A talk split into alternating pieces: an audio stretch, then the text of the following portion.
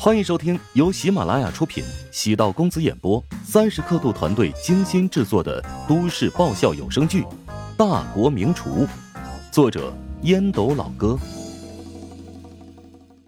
第八百零八集。妈的，这小子挂电话了！如果再给我几分钟的时间，我绝对要将他骂的重新回娘胎，好好改造一番，再出来做人。瞧着火气未消，香风扑鼻。面颊突然一凉，乔治迅速站起身，难以置信的望了一眼陶如霜。这小姨子刚才做了什么？她她她她竟然轻轻轻薄我，还还真他妈是出人意料啊！陶如霜也没想到自己会做出那么冲动的动作，言语结巴道：“嗯，刚刚刚才那是错觉。”乔治用力搓了搓脸，深呼吸。啊，那个，走吧，咱咱们回家。穿过一道布满爬山虎的翠绿色长廊，陶如霜望着乔治步伐略快、笔直的背影，心中充满了失落与遗憾。即使再感动，我也不该做出那样的行为。乔治是我的姐夫啊！乔治突然站定，陶如霜措手不及，差点撞上。乔治用手指。突然夹住了陶如霜上下两瓣樱桃红唇，用力的一捏。以后你的嘴巴再敢乱走位，我就用针给他缝上。陶如霜倒退数步，眼泪汪汪，委屈道：“好疼啊！”乔治捏他时，真用了很大的力气。对陶如霜突如其来的反应，乔治觉得有些尴尬。也没往深处去想，或许是不敢往深处去想。有些时候不能太较真儿。在他看来，陶如霜是自己的小姨子，是自己的家人，跟妹妹肯定不一样，但绝对也是需要自己保护的对象。至于他对自己产生的朦胧情感，乔治将之理解为亲情。陶如霜是陶家第一个站在自己身边、认可自己的人，冲着这一点，乔治对陶如霜有同仇敌忾之感，所以他才会以姐夫的身份赤马曹纯。坐在车内，乔治故意跟陶如霜说话，两人默契的选择忘记了之前在口袋公园的事情。陶如霜很懊恼刚才突兀的行为，担心会破坏自己与乔治如今的关系。最好的方式莫过于此，绝口不提。陶如霜最近去见过心理医生，也将自己对乔治的感情跟心理医生解释了一番。心理医生给陶如霜的意见是，想要治愈厌男症，他的姐夫或许是突破口。如果他能够不抗拒自己的姐夫，说明他还是有很大的机会接纳其他的男人。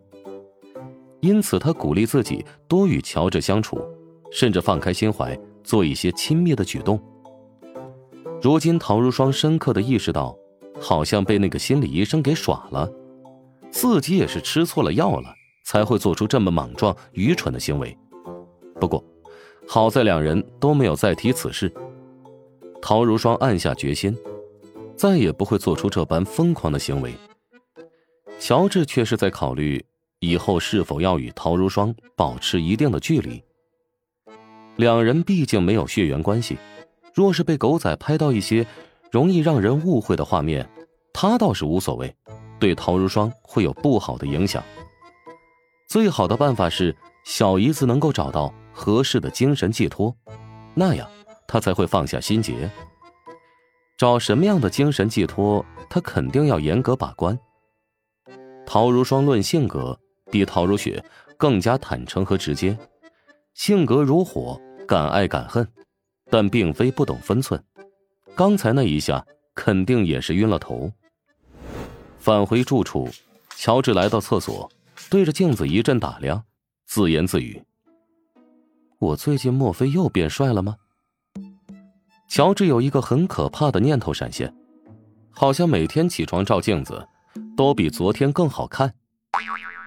冷静一想，竟然膨胀如斯。最让人接受不了的，不是自认为变帅，而是其他人投向自己的眼神，实在太令人上头了。无论是食堂还是市场，走在大马路上，随时会被拉住，询问他是不是那个乔帮主。乔治也懒得乔装，心情好的时候就承认自己是乔帮主，配合路人拍张照片；心情不好的时候就说认错人了，杨作很气愤的离开。名气对他而言已经成为了压力，困扰着他的生活。冷静、克制、理性，拿起牙膏在玻璃上写下“我很丑”，用纸巾擦拭干净。那忽上忽下、起伏不定的情绪才戛然而止。乔治深呼吸，决定以后这样自我洗脑的仪式，每天至少要完成一次。陶如霜第三天终于没有纠缠乔治，独自前往管哲工作室，又待了一天，将工作室前面积攒下来的问题梳理清楚。第四天，依然是乔治将陶如霜送到高铁站。陶如霜检票的时候，竟然没有转身朝自己微笑挥手。乔治感觉挺纳闷保管，你觉得如霜是不是有点不对劲呢？没有啊，我觉得他没什么变化呀。今天还鼓励我说七强对我温柔多了呢。哼。乔治望着花痴一般的管哲，懊恼自己为什么要问眼里只有七强的管哲，小姨子有没有变化？实在是傻缺的行为。乔治坐上车，手机屏幕闪烁，陶如霜发来微笑表情。姐夫，我们上车了，等到了那边给你报平安哦。乔治嘴角浮出笑容，回复道：“嗯，一路平安啊。”陶如霜看到最寻常的文字，不知为何，竟然鼻子泛酸。你怎么了？七强奇怪的望着陶如霜，两人相处久了，七强也没那么闷了。陶如霜勉强挤出笑容。昨天好像受了点凉，打个喷嚏没打出来，好难受。等到了剧组，我给你买点感冒药。七强用手掌碰了一下陶如霜的额头，发现体温正常，松了口气。陶如霜故意调笑。感觉你最近细腻了不少，看来管哲对你的影响很大。每次见到他都想打他一顿。打是疼，骂是爱，好好把握。管哲其实特别单纯。陶如霜眼中露出羡慕之色。七强站起身，拿起热水杯。我给你倒点热水，多喝点热水，发发汗，说不定你会舒服一点。陶如霜微微一怔。注意到七强的肤色变化，红到脖子根了，竟有点羡慕七强。陶如霜返回剧组，刚将行李放好，门口便有了动静，走过去开门。曹纯面带微笑，手里拿着一束鲜花，欢迎。陶如霜抬眼扫了他一下，我这不欢迎你。啊，别这么绝情嘛。我觉得呀，你对我还是有感觉的，否则也不会让你那个姐夫找到我的电话。那是警告你不要骚扰我。曹纯伸手去捏陶如霜的下巴，被他一把拍开。陶如霜怒道：“你做什么？”曹纯用手撑住门，朝陶如霜逼近。本集播讲完毕，感谢您的收听。